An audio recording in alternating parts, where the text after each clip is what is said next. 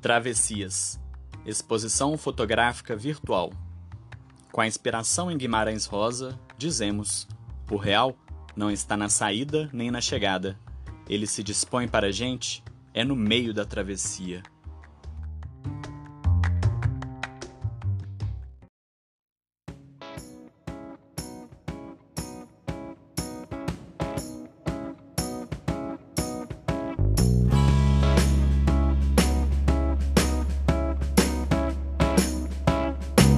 Bem-vindos ao episódio número 5 do podcast Travessias.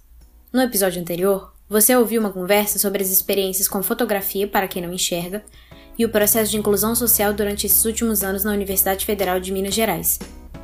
Nesse episódio, vamos conversar com a Diomira Faria, professora de turismo na UFMG, Fábio Barbosa, que é assistente social e guia do Grupo Miguelin, Ian Eider, professor de geografia na Rede Estadual de Minas Gerais, Marlete Menezes, professora de design na UFMG, e Elisa Almeida, que é diretora do Grupo Miguelin.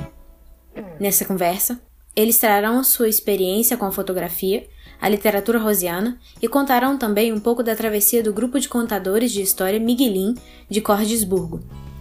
Conduzindo a conversa, temos o idealizador do projeto, Lucas Lobato, e uma das organizadoras, Soraya Saraiva. Fique ligado!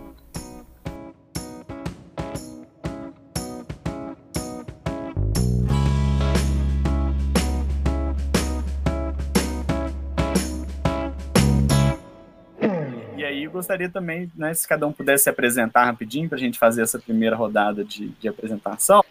O meu nome é Diomira Faria, sou economista, doutora em economia e atualmente professora do curso de turismo da UFMG. Minha paixão por Guimarães é devido à minha paixão pela literatura. Bom, é, eu me chamo Fábio Barbosa, sou cordesburguense, sou formado em serviço social, é, sou do grupo Miguelin. Eu costumo dizer que eu nasci dentro do grupo Miguelin, porque eu sou da primeira geração Miguelin. É, atualmente eu ajudo né, na, nas atuais gerações do grupo Miguelin como coordenador local. É, trabalho lá no museu, é, auxiliando a Dora e a Elisa, que são as diretoras do grupo. Né? E faço parte também do grupo Caminhos do Sertão, que, digamos, é um derivado do grupo Miguelin, né, que surgiu é, em 1998 e, e, que é o grupo que, que faz as caminhadas, principalmente as caminhadas ecoliterárias, que é levar o sertão de Guimarães Rosa para as pessoas e levar as pessoas para o sertão do Guimarães Rosa, né, mostrando os lugares reais que geralmente ele cita na sua obra. É, boa tarde né, a todos novamente. É, o meu nome é Ian Eider, eu fui da quarta geração, se não me engano, Elise e Fábio podem me consertar, do grupo Miguelin. É, atualmente, eu sou professor de Geografia da rede pública né, estadual de ensino, sou formado em Pedagogia, estou é, cursando ainda né, meu curso de Geografia, já quase na reta final, e a minha ligação, né, no momento com o grupo Miguelin, eu dou um apoio ali, um suporte, né, na produção, principalmente com a Elisa, né, o Fábio também, sempre me solicita uma ajuda. Sou né, um amigo do Museu Casa Guimarães Rosa, sempre trabalhando com o Ronaldo, né, que é o coordenador em atividades de educação patrimonial e as diversas atividades que o museu promove, né? E moro aqui em Cosburgo. Meu nome é Marlete Menezes, eu sou artista visual, ilustradora de literatura infantil, designer, e estou como professora de design da UFMG. Eu confesso que até então eu gostava muito de Guimarães, mas eu não tinha assim, não tinha mergulhado na leitura de Guimarães. E com a participação no clube de leitura, com a, com a aproximação com a obra de Guimarães, uma compreensão mais profunda ah, eu estou completamente encantada, é, entendendo assim, Guimarães como uma poética que dá conta do nosso sertão, né? Ele traz aí muito de nós. Então, boa tarde a todos. Eu sou Elisa Almeida, sou uma das diretoras do Grupo Miguelin. É, o Grupo Miguelin existe desde 96, né? E desde essa época a gente está envolvido com a formação do grupo. A partir de 2004 eu assumi efetivamente a direção, né? A Dora já estava lá. E é, esse ano, em, em fevereiro, eu defendi um doutorado em cima do tema de narração oral praticada pelo Grupo Miguelin, né, narração oral do, do, texto literário do Guimarães Rosa, na Belas Artes. É, eu vi as fotos, é, achei maravilhoso, porque são vários lugares ali que, que eu conheço, tive o prazer de conhecer, Santana do Riacho, Diamantina, Tabuleiro, né, são lugares maravilhosos, mas a foto que eu mais me identifiquei foi com aquela foto é, que é, do, é, de interior, interior de Minas, Aquela é interior da, Gerais, série Interiores Gerais. É, isso, e é que é da Ana Beatriz. Ah, Ana, Ana Beatriz, Beatriz Cucarone. Isso, isso, que é, que é a imagem de um lugarejozinho, e que aí é, é, eu me identifico muito com isso, principalmente por ser de Cordesburgo, né? E eu acho que, que, que, que aquela imagem ali, aquela leitura fotográfica tem muito a ver também com a, com a obra rosiana. Né? Então, então é, é, eu, eu, procurei, eu procurei imaginar justamente quando Guimarães Rosa cita os lugarejos na obra, né? quando você fala é, no Augusto Matraga, quando fala no, no, no, no como, quando fala no pró na próprias lajes, no Rio Pedrez, em Grande Sertão Veredas, né? que tem esses lugarejos, né? o Curralinho. Então, é, remeteu muito à obra do Guimarães, justamente essa, essa, essa imagem lá. Essa é aquela do cachorrinho, não é? Que tem o cachorrinho, uma casinha, uma estradinha? É, essa, não é? estradinha, tem as casinhas, é, eu, eu, é, foi bem saudosa, digamos assim, foi uma, uma, imagem bem saudosa que eu tive, assim. Que bom, sabe? que legal. Então, né, analisando as fotos né, que estão disponíveis lá no blog de vocês, é, eu sou uma pessoa que montanhas me marcam muito. Eu gosto muito de montanha, porque desde né, meu primeiro dia de vida eu já convivo com uma montanha em frente à minha casa. Então, o meu celular, se deixar todos os dias, tem uma foto do pôr do sol, da porta da minha casa. O pessoal sempre vê eu postando nas redes sociais. Então, montanhas me marcam muito. E eu, tendo esse envolvimento com alguns órgãos é, principalmente de proteção ambiental da cidade, foi o IEF que chegou aqui, eu tive a oportunidade de fazer um curso de brigadista, de brigada de incêndio, né, para combate a incêndios florestais. Então isso já me marcou mais ainda, porque eu sempre fui uma pessoa aqui na cidade que trabalhei a preservação do meio ambiente com outras ONGs também. Então, então tem uma foto, né, um pedacinho, um trecho queimado, e lá o fundo bem né, verde, assim, é, isso me marca porque a gente que trabalha principalmente com a preservação ambiental, quando você vê algo queimado, uma montanha pegando fogo, algum espaço, né, infelizmente sendo incendiado, já, já deixa a gente um pouco triste. Então, eu fico sempre aqui nessas épocas já vigiando. Quando eu vou ao alto da gruta fazer uma caminhada, já olho de longe, já vejo uma fumaça, já fico um pouco preocupado. Então, isso me marcou bastante. E também porque é, sempre quando se fala em Minas Gerais, a gente sempre vai lembrar das nossas montanhas. Né? Então, foi uma das fotos que me marcou nessa travessia. Eu dei uma olhada na, no site, gostei demais da, da estruturação né, dos temas que vocês colocaram lá, das fotos. E aí eu selecionei duas fotos que eu gostei muito. Uma foi naquela série Amanhecer, uma foto Crepúsculo, de Mirella Matos, onde tem uma árvore linda, né, num, num pôr do sol, e a árvore ela se abre para o universo, né? Um caule bem, vamos dizer assim, é, robusto, mas com galhos belíssimos, e são muitos galhos, né? E aquela abertura para o universo. Então, achei muito bonita. E fiquei em dúvida dessa com uma outra, que é da série Interiores, que chama Composição, de Gabriela Souza, que ela mostra o homem né, um trabalhador local olhando para um cruzeiro. Então, eu achei muito interessante essa, esse questionamento político, né, desse trabalhador olhando para uma promessa, né, que pode se realizar ou não, né. Então, eu achei assim muito muito interessante. e acabei elegendo como fotografia essa da composição. Ela também tem um movimento muito legal, porque você olha para o trabalhador que está olhando para o cruzeiro, aí você volta no trabalhador, então ela tem um movimento muito bonito e você não consegue sair da foto, né? Então eu achei belíssimo, enquanto, é, vamos dizer assim, um trabalho artístico muito bonito, muito singelo esse contato com a obra rosiana, né, é, acho que é bem particular de cada pessoa. É, ainda ontem eu estava ouvindo um, um, uns dizeres do José Miguel Wisnik, que ele fala que a obra rosiana, ele estava até falando da Terceira Margem do Rio, que é um conto de primeiras histórias, que a obra do Guimarães Rosa, ela permite que a gente leia ela a vida inteira. Porque sempre você vai voltar na obra e vai encontrar algo diferente, algo novo, né? É uma obra para você ir comendo de colher aos poucos mesmo, né? É, ela te dá essa possibilidade, né? E, e, e para mim não foi diferente, né? o primeiro contato que eu tive com a obra foi na escola, aquela coisa de aulas de literatura, né? Mas a obra se desvendou para mim a partir realmente do momento que eu entrei para o Grupo Miguelinho.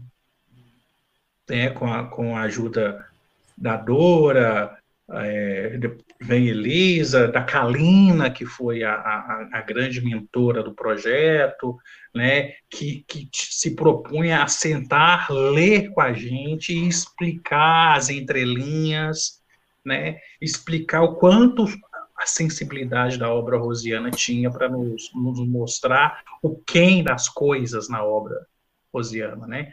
Então foi a partir do projeto Miguelin que, que eu comecei a, como se diz, a, a, a obra rosiana começou a desabrochar para mim e, e, e, e, se impregnou, digamos assim, né? Antes eu tinha tive um pouco de acesso à obra rosiana, mas dessa forma que você mesmo falou, né? De forma meio meio taxativa, obrigatória na escola, né, mas foi a partir do projeto Miguelin que a obra é, permitiu e, e, se entregou mais na. Excelente. E Diomira? Na verdade, é, muito jovem, eu tive um cunhado que ele era físico e ele, na verdade, é, me distanciou da obra de Guimarães Rosa. Uma vez eu vi o livro Grande Sertão na casa dele e folhei, ele falou: não, esse livro aí é difícil demais, ninguém entende e tal.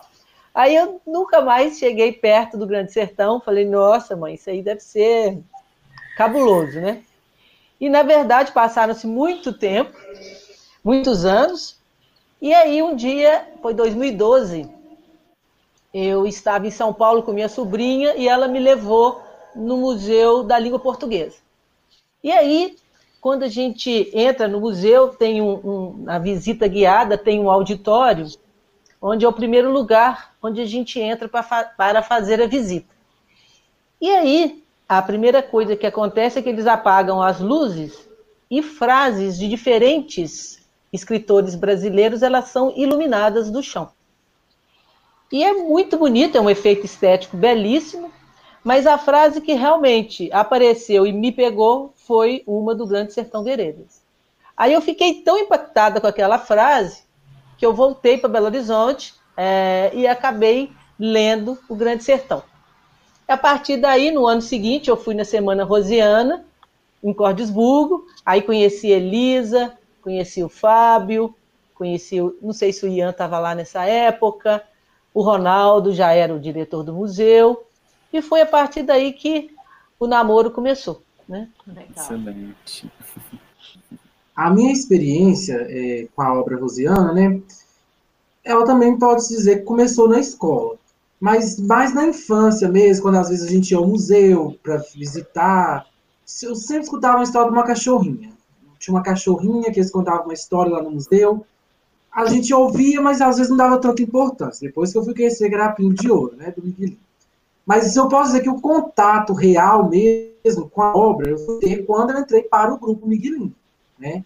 É, eu entrei, eu vou ser sincero, a princípio, era um interesse para passear, porque falavam que o grupo Miguelinho ia num monte de lugar diferente. Então, eu falei, eu vou entrar para esse grupo. Entrei para o grupo, aí que eu fui conhecer a obra de Guimarães Rosa, fui me apaixonar mais ainda, mas o primeiro interesse era porque eu vou viajar. Então, a partir daí eu fui conhecendo a obra, fui gostando, fui gostando, mas não pegava para ler. Não, um dia eu leio, um dia eu leio. Fábio, qual livro que eu começo a ler? O Fábio me dava umas dicas e eu nunca começava a ler a obra. Há uns dois, três anos atrás, mais ou menos, comecei a ler, porque eu fui adquirindo os livros. E eu tive uma experiência muito bacana, que foi na Gruta do Maquiné, quando eu fui ler o Nurubu Quaquá no Pinhém, né, que eu fui ler O Recado do Morro, e a história, uma parte dela passa naquela redondeza da gruta. Então, assim, para mim foi muito lindo, porque eu lia e tinha umas descrições que ele fazia do próprio ambiente ali, né? Então eu lia e ficava imaginando, nossa, eles entrando na caverna, como eu era guia da, né, da caverna também, as descrições que fazia lá de dentro, né? Pouca descrição que teve, mas era muito bacana. Então foi marcou muito esse fato, né, de eu ter lido esta história né, na Gruta do Maquiné, que foi um, um dos cenários da história. É, eu tentei ler Guimarães jovem, li, assim, mas eu acho que a minha compreensão foi muito aquém do que era, do que é. O primeiro grande impacto com Guimarães foi uma vez no Festival de Inverno, em Poços de Caldas, com a, uma peça, um monólogo de uma peça de teatro, Meu Tio e o Aretê.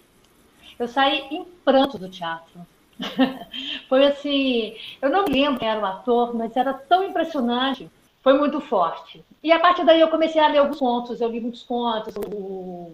e eu acho que essa experiência que a gente está tendo no clube, para mim, está sendo assim, de extrema importância, porque eu acho que eu estou aprendendo a ler Guimarães Rosa, né?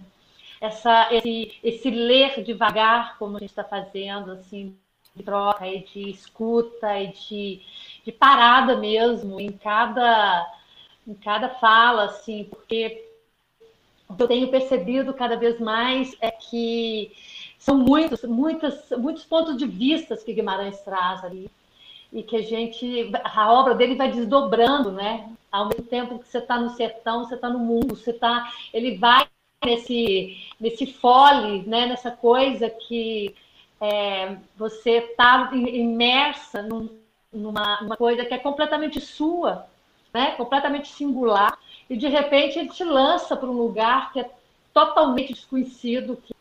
E acho que por isso também eu escolhi a foto, aquela tem encruzilhadas, né, da Ana Beatriz. Isso. É, aquela que ela tira em Portugal, né? É encruzilhadas, né? Isso. Acho que é isso mesmo. Que aquela foto, pra, aquela foto para mim é muito forte porque ela traz exatamente esse esse convite, né, para você enfrentar esse lugar que é de não parar, de encruzilhada mesmo, esse ponto de. Eu acho, eu acho que ela falta um convite. Tipo assim, ao mesmo tempo que ela está ali é, numa, num espaço, você tem portas e você quer. Você tá, é convidado a sair dali o tempo todo, né? E eu acho que é muito pertinente com a minha percepção que eu estou tendo com Guimarães. Excelente. Essa é a minha experiência. essa, essa metamorfose, né? Bom, e sobre a leitura, minha, minha aproximação com Guimarães Rosa, no meu caso, quando eu estava no segundo grau, eu tive que ler o Sagarana. Eu lembro que eu gostei, mas não foi uma coisa que, que me marcou como é, uns anos depois eu tinha 19 anos, eu ganhei de presente o Grande Sertão Veredas, ganhei com uma dedicatória toda linda, muito especial, e eu comecei a ler e, e persistir ali naquelas primeiras páginas mais difíceis, né? E, e, consegui entrar no livro. E foi uma coisa tão marcante que eu já nessa primeira leitura eu já tinha um caderninho do lado onde eu anotava as partes que eu mais gostava, sabe? E então foi muito forte essa, essa leitura minha, foi o Grande Sertão Veredas mesmo. É, de, em, né, eu me formei em psicologia, né, apesar de não ter seguido a carreira, até tentei ser psicóloga, mas foi justamente em num consultório assim que eu comecei a narrar histórias, mas eu comecei a narrar com contos de fadas. Conheci a Dora, entrei para um mestrado para escrever sobre essa minha experiência com os contos de fadas, e aos poucos a gente foi se encaminhando para a questão do conto literário. E justamente é, um dos episódios marcantes que fez o Grupo Miguelin nascer, né, que está dentro da história do nascimento do Grupo Miguelin, foi a Kalina ter assistido uma apresentação minha e da Dora. A gente já tinha um, um grupo, né, o Tudo Era Uma Vez, já, já estávamos amadurecendo essa opção para o conto literário, e a Kalina foi nos assistir num trabalho chamado Contos de Amor, que a gente trabalhava com vários autores, entre eles o Guimarães Rosa. E eu narrava, então, o primeiro encontro do Reobaldo Adorim, que foi um dos trechos que me marcou muito na, na primeira leitura do Grande Sertão. E eu, a gente teve essa felicidade né, de ter a na plateia e a Kalina, no momento em que ela assistiu, é, a narração desses contos foi um momento importante que ajudou ela a elaborar a questão do, da fundação, da criação do Grupo Miguelin. Né? Então, no momento que ela nos convida para dar as primeiras oficinas de, de fundação do Grupo Miguelin e acompanhar a formação deles, aí o mergulho na obra do Guimarães Rosa foi muito maior, né? Bom, eu, eu até pensei nesse ponto mesmo, assim, o que, que é travessia para mim, e fiquei muito, assim, parei na, na, na, na, perspectiva de ser de um ponto ao outro, sabe, assim, e me interessou muito pensar em travessia no meu próprio trabalho, assim, o que, que seria isso no meu, no meu processo, quer dizer, é você dar conta de atravessar uma questão, né, você traz uma questão e atravessa essa questão, né? Você dá conta de daquele eu gosto muito daquele momento, ó, oh, fiz, ó, oh, isso é, né? De descoberto mesmo, cheguei, não, isso pode ser. Então eu acho que é esse ponto mesmo de, de, de conseguir transpor um ponto ao outro, né? Sim. De ter essa sensação de que, de que foi, né? Excelente. Passagem, isso aí. É. Para mim é, é, é, o durante, que seja esse durante suspenso, qualquer coisa, em qualquer lugar. Né? Então, essa, você falou de passagem, para mim é isso, é como se fosse uma passagem que pode ser rápida, pode ser longa, mas é essa esse esse durante, essa coisa suspensa, onde você começou algo, ainda não terminou e está ali.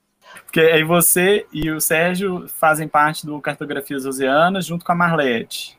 Exatamente. Somos Sim. os três professores desse projeto que tem. Bem, esse ano ele está indo para o quinto ano né, desse projeto de extensão que a gente começou em 2015, né, 2016, chamado Cartografia Rosiana, que era que é um projeto né, que visa junto com os atores dos territórios de Morro da Garça e de Cordesburgo, fortalecer o turismo cultural nessa região, no sentido da gente conseguir formar uma rota literária onde as pessoas pudessem, caminhando de preferência, mas não exclusivamente, entrar no mundo rosiano né, a partir de toda essa, dizer assim, a partir da literatura. A literatura seria a mediadora dessas pessoas que iriam visitar essa região para conhecer o sertão, né, pelo olhar de Guimarães Rosa. É, algum caos sobre é, que aconteceu em alguma travessia ou algum caos de uma travessia? Bom, é, o maior exemplo para mim de travessia de vida é né, o grupo Miguelin é minha travessia de vida. Eu sempre falo que o grupo eu existe o Fábio antes e o Fábio depois do grupo Miguelin. Então, o Grupo Miguelin, para mim, é uma travessia. Eu sempre falo, o Grupo Miguelin, para mim, foi minha nascente, é o meu presente e será o meu poente. Né? Então, não tem, para mim, travessia mais é, é, importante né, nesse sentido que o, o, o Grupo Miguelin está sempre, sempre me alimentando, né? sempre me alimentando, os olhos brilham sempre em ouvir os mesmos textos. Excelente. É, Sobre a é, questão da travessia, né? Talvez para mim, não sei se seja um termo mais difícil de eu falar. Mas o Grupo Miguelinho também, né, nessa travessia, trouxe impactos muito positivos na minha vida. Principalmente porque depois que eu fiz parte do grupo, eu passei a ter uma ligação muito maior com o mundo das artes. Desde pequeno, sempre gostei do teatro, enfim, sempre gostava de arte. Mas entrando pra, para o Grupo Miguelinho, eu tive mais proximidade ainda com o mundo das artes. Não só na arte de narrar histórias, na literatura rosiana, que é uma arte, né? É, eu fui tendo contato com outros tipos de arte, como a fotografia, né, o cinema. Então, isso foi despertando muito na minha vida esse interesse em apreciar as artes, conhecer a fundo né, as artes, como funciona, principalmente é, a parte, vamos dizer, como é, administrar ali, né? Sempre estando com o Ronaldo ali, que foi uma pessoa muito influente na minha vida também, né? O diretor lá do museu, ajudando nas produções de Semanas Rosianas e eventos, e uma exposição, é, diversas coisas que já aconteceram. Então, é, nessa travessia, a arte brotou mais ainda na minha vida e floresceu. Pensando em travessia, acho que a minha travessia, desde jovem, eu gostava muito de escrever, né? Escrevia algumas coisas é, que aconteciam com meu grupo de amigas e essa, esse, vamos dizer, esse gosto pela escrita, ele acabou sendo abandonado de uma certa maneira, virei uma, uma leitora muito atenta, e agora eu estou voltando a escrever. Então, acho que eu estou no meio da travessia nessa questão da, da escrita. Então, me ocorreu aqui essa nessa ideia da travessia é uma, uma coisa que a Kalina Guimarães costumava sempre falar sobre o, o grupo Miguelim. É, foi ela que foi a criadora do grupo, né? E apesar de toda essa energia né, voltada para o texto do Guimarães Rosa, para você preparar o texto, conseguir narrar bem, se apropriar do texto, né? Porque a gente faz um trabalho que não é, é aquela coisa de decorar no mau sentido, né? Assim, a gente faz um trabalho em que o narrador entenda o que, que ele está narrando e que narre com a alma, né? Para ele, ele se aproprie da história. E apesar então de todo o trabalho voltado para essa questão concreta e também do, do, do contar diante de um público, né? E o museu é muito visitado, então ele tem que saber lidar com todo tipo de público. A Kalina, então, ela costumava falar, sabe, que o, o principal objetivo do grupo não era narrar Guimarães Rosa, que Guimarães, narrar Guimarães Rosa era uma desculpa. ela falava que o principal objetivo era atravessar a adolescência de uma maneira saudável e feliz.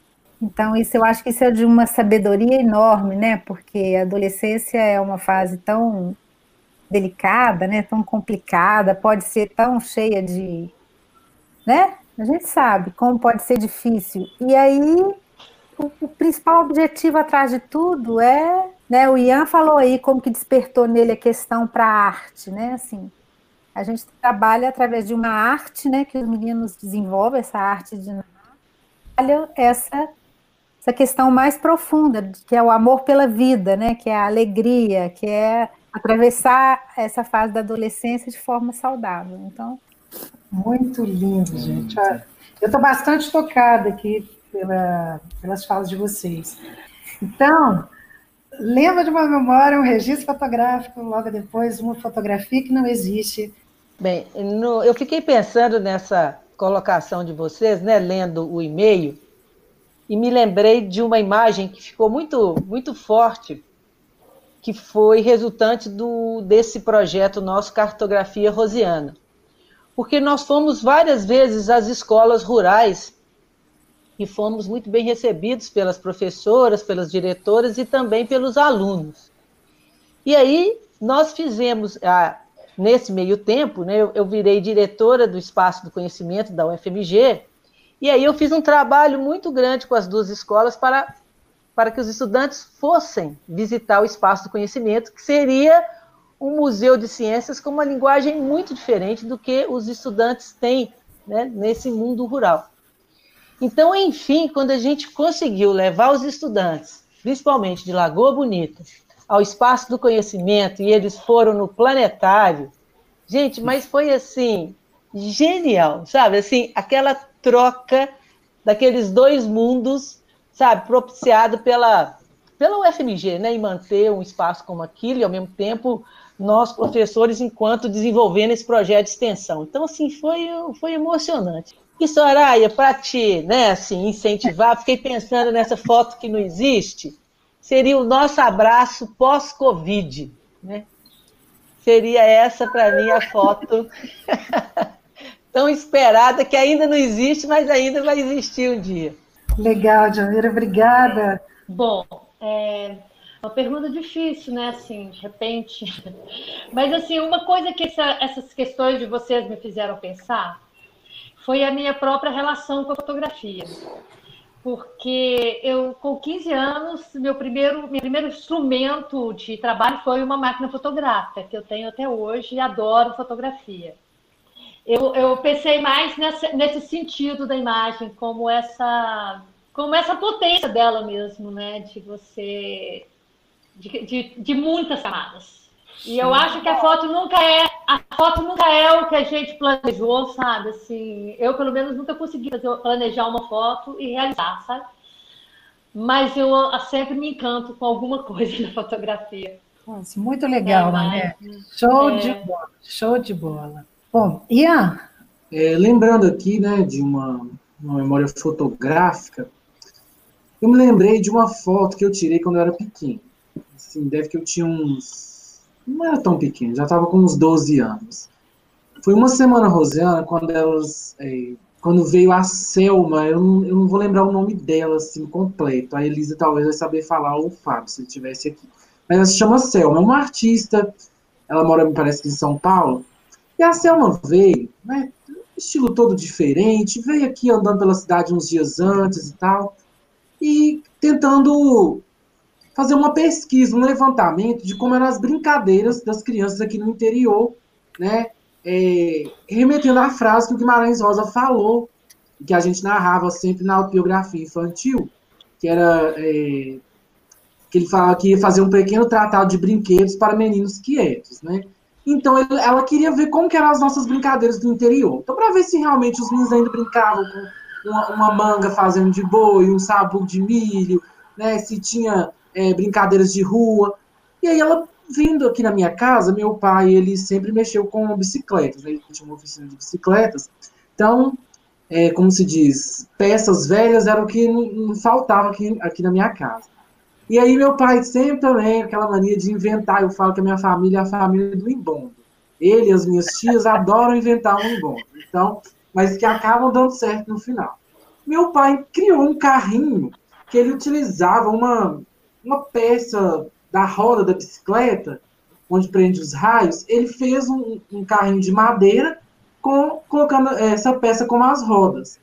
E aí ela veio aqui, pediu para ver, e porque o portão da nossa casa já chamava atenção, porque ele é feito de coroa de bicicleta. E a campainha também, que é uma bicicleta. Tem a caixinha do correio com a campainha, que é uma bicicleta. Já chamou atenção, ela gostou e veio. Aí, conversando comigo, eu tinha acabado de acordar com não tinha pijama, dormia com a roupa velha que tinha, ia ficando desgastada, colocava para dormir. Eu com a roupinha toda até bonitinha, sabe? Mas já tava bem velhinha. Com a cara amassada, o cabelo todo bagunçado, né? Quando eu tinha cabelo ainda. E ela sentada lá fora comigo, tirou a foto. Eu nem vi ela tirando a foto. Muito tempo depois, quando eu vejo, chega pelo correio para mim a foto, que ela revelou. Foi uma foto muito linda, eu tenho ela guardada até hoje. E aí, esses dias, quando é, eu estava aqui em casa, acordei, eu vi em cima da mesa da varanda um carrinho de madeira que meu pai fez. Igualzinho o que eu tinha. Ele fez agora para dar para o meu sobrinho, né, que tem sete, é, oito anos de idade. Aí me fez lembrar. Então aí eu posso falar que foi uma foto que eu tinha e agora uma foto que não existe, que é o meu sobrinho brincando com o carrinho, né? E aí ele fez eu só tirar a foto do carrinho. Falei, eu vou tirar a foto do meu sobrinho no mesmo lugar que ela tirou é, minha para eu guardar de lembrança. Então foi uma coisa que me lembrou muito, né? É, assim, que marcou na minha infância, essa questão das brincadeiras que a gente tinha, que eu fico hoje, né, como professor, como pedagogo, cobrando os meus sobrinhos, larga esse celular um pouquinho, vai brincar no quintal, gente, vai aproveitar o quintal, subir nas árvores aí, ó, fazer buraco no, no chão, que antigamente a gente brincava disso. Hoje não, hoje tem que estar com o celular na mão. Então, marcou muito a minha infância essas brincadeiras mesmo do interior, né? que de verdade eu sinto muita saudade da minha infância. Delícia ouvir vocês aí, viu? Estou ficando assim, Nossa. super feliz, cada vez mais feliz. Agora, eu pensei agora essa segunda pergunta que você falou, a foto. Como é que é? O tipo? Que não existe. Que não existe.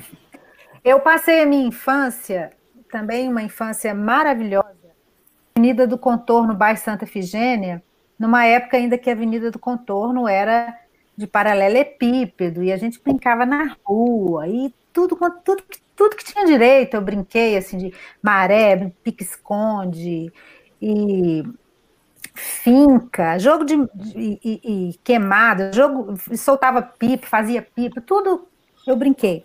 E, e na minha casa tinha um quintal muito grande, quer dizer, grande para criança naquela época, que depois é, é, quando eu voltei lá, é isso que eu queria contar. Assim, eu saí de lá com nove anos e fui, né? Minha família toda mudou para o bairro até onde, onde meu pai está hoje, que é em Vila Paris. Mas então, depois, maiorzinha, eu quis voltar lá, porque eu tinha tantas lembranças boas. E quando eu cheguei lá, eu, eu pedi para entrar dentro da casa, porque eu queria ver o quintal, que tinha muitas árvores, onde a gente brincava muito decepcionada quando eu via aquele quintal, porque não era o quintal que eu tinha dentro da minha cabeça. Não era o quintal da minha infância. Não era, eu achei ele pequeno, achei ele feio. E, e assim, falei, gente, não é. Então, eu acho que aí me veio essa ideia, assim. Eu vi que é, essa foto que não existe é essa foto do meu quintal da época que eu brinquei.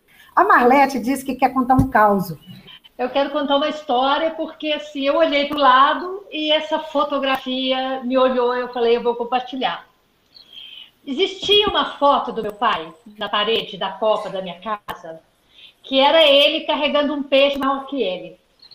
Só que essa foto, ela já estava assim toda amarelada, toda destruída, não, tinha, não existia quase nada da fotografia. E meu pai ainda era vivo, um dia eu olhei para aquela foto e falei assim, pai, essa foto tem nada aí. É, quem sabe eu tento fazer um Photoshop nela e restaurar. Vai, você consegue, muito entusiasmado, né? Meu pai era muito um espírito Guimarães, era uma figuraça. Eu peguei trouxe a foto para restaurar, levei a foto e cheguei, cheguei a escanear a foto, mas era difícil demais, guardei a foto, esqueci da foto. Meu pai faleceu, essa foto ficou guardada, nunca mais vi. Agora estou eu aqui em Araxá, porque eu vim pra, na, na quarentena, eu vim para cá, esbarro na foto, sabe? Eu falei, meu Deus. então, assim, eu peguei a foto, pus na minha frente, estou olhando a foto e comecei. Eu falei assim, eu vou restaurar essa foto como, né? Seria super bacana, mas que lugar é esse? Que foto é essa? E comecei a perguntar. Nós somos nove irmãos. Aí eu comecei a perguntar assim, onde foi essa pescaria? Aí comecei o WhatsApp, né? Onde foi essa pescaria? Ah, essa pescaria foi no, no, no Uruguia. O que, que é isso? Essa pescaria foi no Mato Grosso. Esse peixe nem foi o papai que pescou. Não, esse peixe, assim, não, eram dois meninos que pescou, ele ajudou os meninos a sair do rio, pegou o peixe, pôs nas costas, fotografou.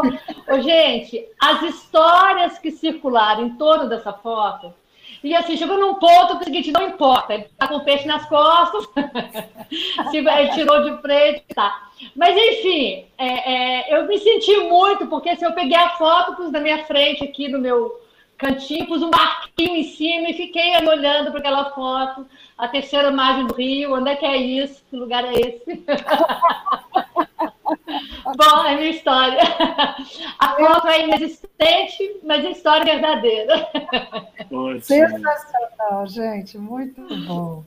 Olha, primeiro sobre a Semana Rosiana, e o nosso objetivo final né, seria montar uma rota literária, seria fazer um caminho. Se a gente pode pensar em Santiago de Compostela, que tem um caminho religioso, seria criar um caminho literário a partir da obra de Guimarães Rosa.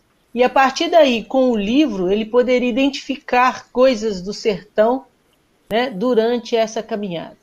Então, o projeto nosso tem esse objetivo, que a gente sabe que ele vai demorar um tempo até chegar em todo esse desenho, porque a gente não quer que esse projeto seja de outros que não pessoas da, do próprio território. Então, por isso que desde os primeiros anos do projeto, a nossa ideia é trabalhar com as escolas rurais, trabalhar com as pessoas dos, dos próprios municípios, para que eles possam consolidar esse projeto. Então, nosso projeto é exatamente esse: é realmente fortalecer o turismo cultural, a princípio nesses dois municípios, que é onde nós damos conta de, de trabalhar, onde a universidade consegue, né? Para, quem sabe, depois formarmos um caminho que chegue até o Parque Grande Sertão Veredas.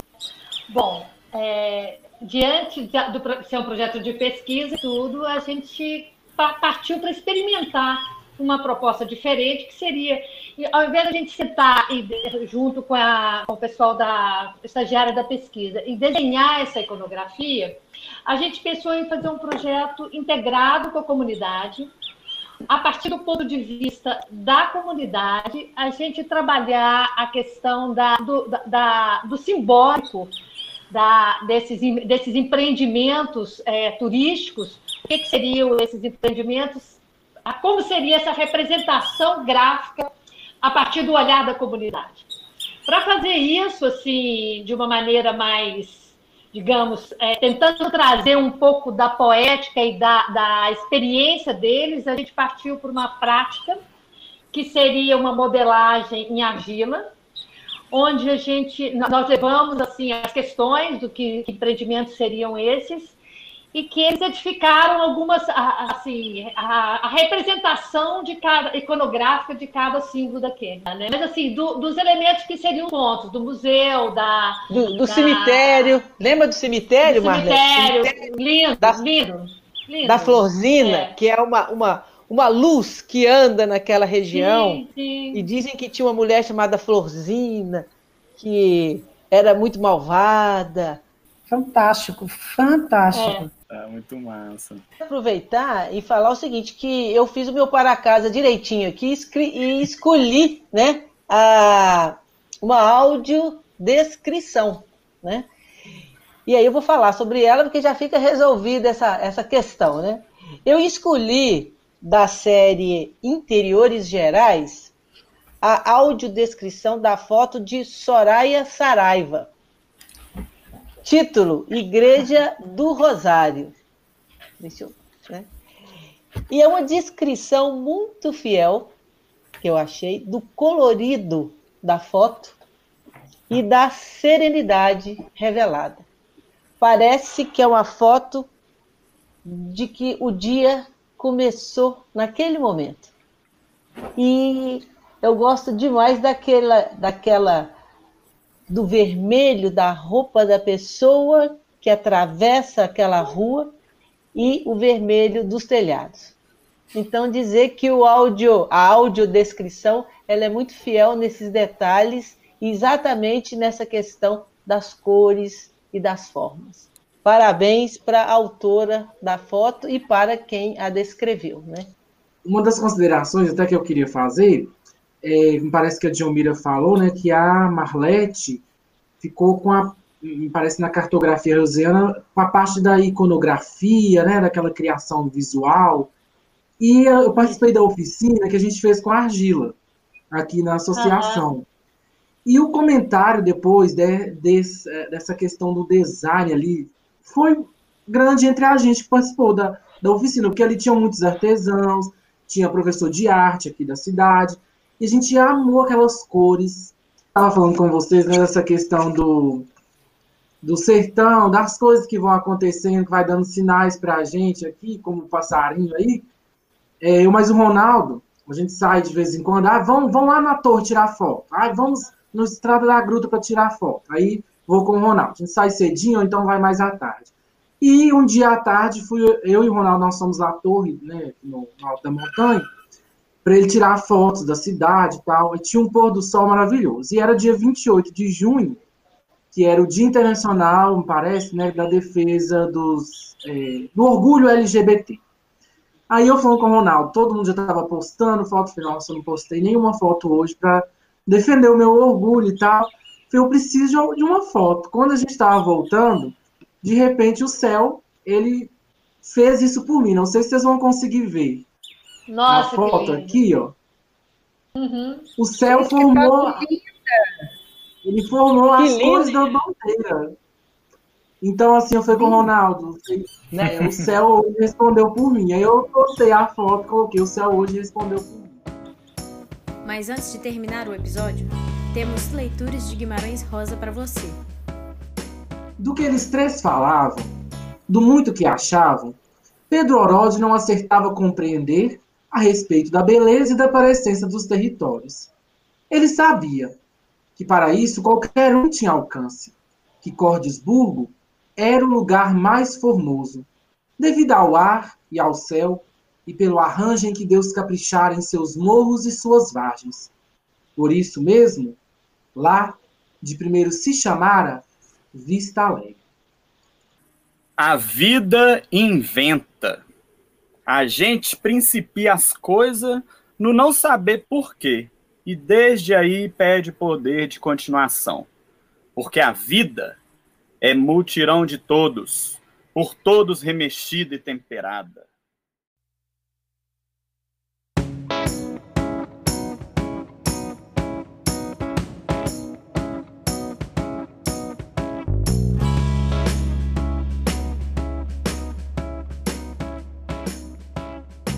Bom, esse foi o episódio da semana. Espero que tenham gostado. Não deixem de conferir os projetos do Grupo Miguelim. Também não deixe de participar das nossas redes sociais, deixando comentários e impressões sobre as fotografias e audiodescrições. Então vai lá no Travessia Fotográfica, tanto no Instagram quanto no Facebook. Por lá, daremos as notícias sobre os próximos eventos da exposição e também publicaremos as seguintes fotos da semana. Por hoje é só. Até mais!